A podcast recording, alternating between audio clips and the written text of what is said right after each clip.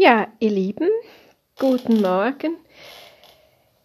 Ja, dieser Podcast, ich habe so viele Zuschriften.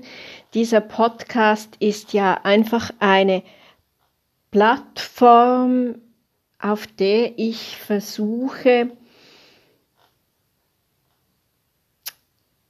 Begrifflichkeiten aus der Gesangslehre zu definieren, weil das Gebiet der Gesangslehre befindet sich gegenwärtig im Moment in einem äh, so ein, äh, eigentlich so ein bisschen in einem Schwebezustand zwischen Wissenschaft, Kunst, äh, Fantasterei und de, da möchte ich eben diese Begrifflichkeiten möchte ich gut benennen und auch erklären, weil es ist ja nicht in dem Sinne eine Wissenschaft, aber es sind wirklich theoretische so Grundbegriffe, welche existieren, welche man dann eben auch ja, also jede Begrifflichkeit hat ja dann auch eine, eine, eine ganz klare Anwendung dahinter. Also es ist, es ist eine, eine, eine, eine Anwendung dahinter eben, die ja dann eben auch den Gesang unterstützt. Einfach die Gesangstechnik eigentlich,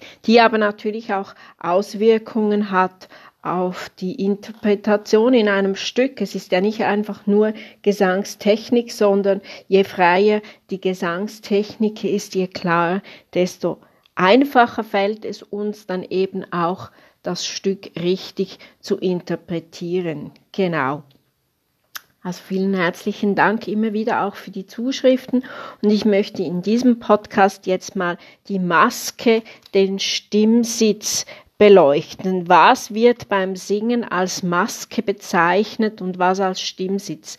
Bei der, äh, der, der, die Maske ist, da muss man so zur Nasenwurzel gehen. Es ist so eine wie eine venezianische Maske, das sage ich auch meinen Schülerinnen und Schülern, das NG ist eine, eine gute Silbenkombination und um in diese Maske zu kommen, um diesen Ton dahin gut platzieren zu können. Es aktiviert eben diese Maskengegend oder auch das französische A, ohne, ohne dass man den, den Glottis hört, ohne dass die Kehle zu ist. A das französische A.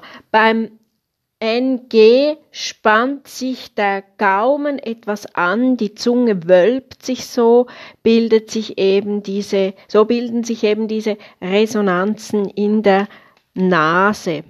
Aber der Ton darf nicht nasal klingen.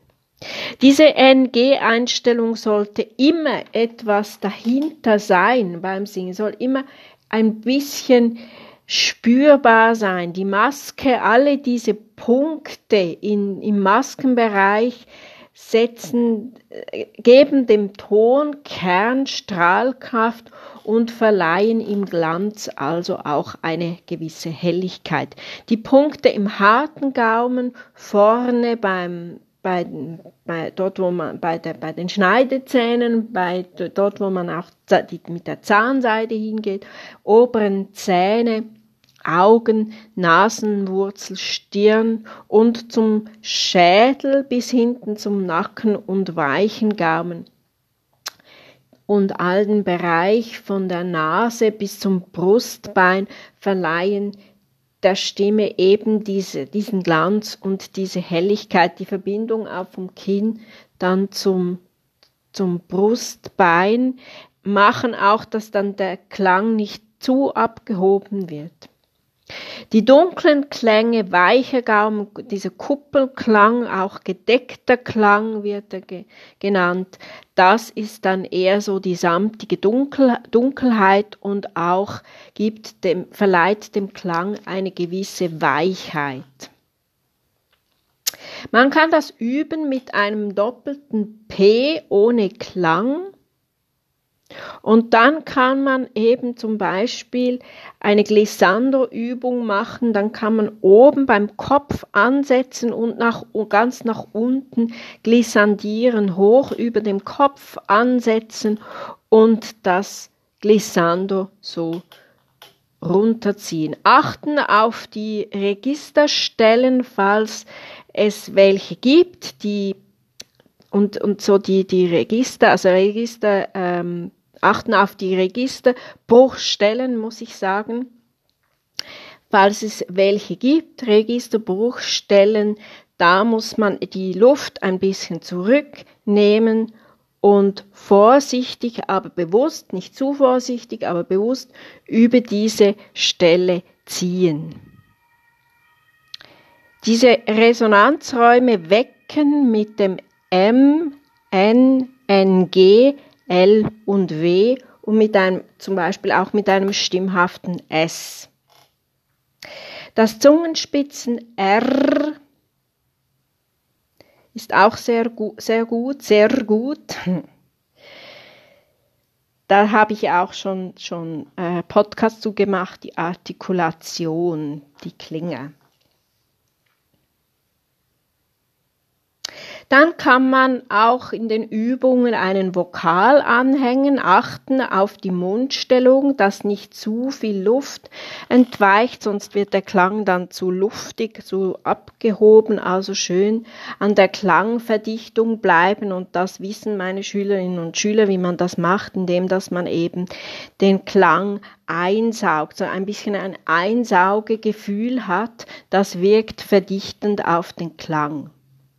Beim A muss man achten, dass nicht zu weit geöffnet ist. Also man kann dann so Übungen machen, zum Beispiel beim D1 beginnen, hochgehen, wieder zurück zum D1 gehen auf Ma, Mo, Mö, Ne, Ni, Nö, Nu, Li, Lu, Lü, Lö, Sa, So, Wa und We da mal so in der Wohlfühllage beginnen und dann langsam hochgehen und achten, in der, also ab dem H muss man dann schon achten, muss man den Kiefer fallen lassen und ah, sehr gut achten, so ein bisschen in die Rippenweite gehen, achten mit der Stützfunktion.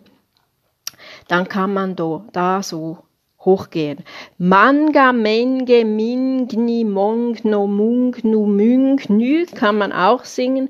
Vom Klinger getragen, die Vokale sind nur so Brücken, verbinden die Klinger ein Klangbad erzeugen, die Klinger ohne Druck schwingen lassen und genau intonieren. Das ist auch ganz, ganz wichtig, dass ihr da könnt euch beim Üben aufnehmen und dann auch achten auf die Intonation.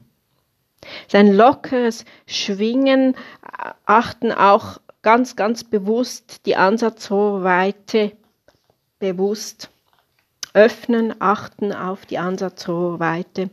Dann kann man eben zum Beispiel, wie ich vorhin schon sagte, beim D1 beginnen, nach oben gehen und wieder zurück zum D1.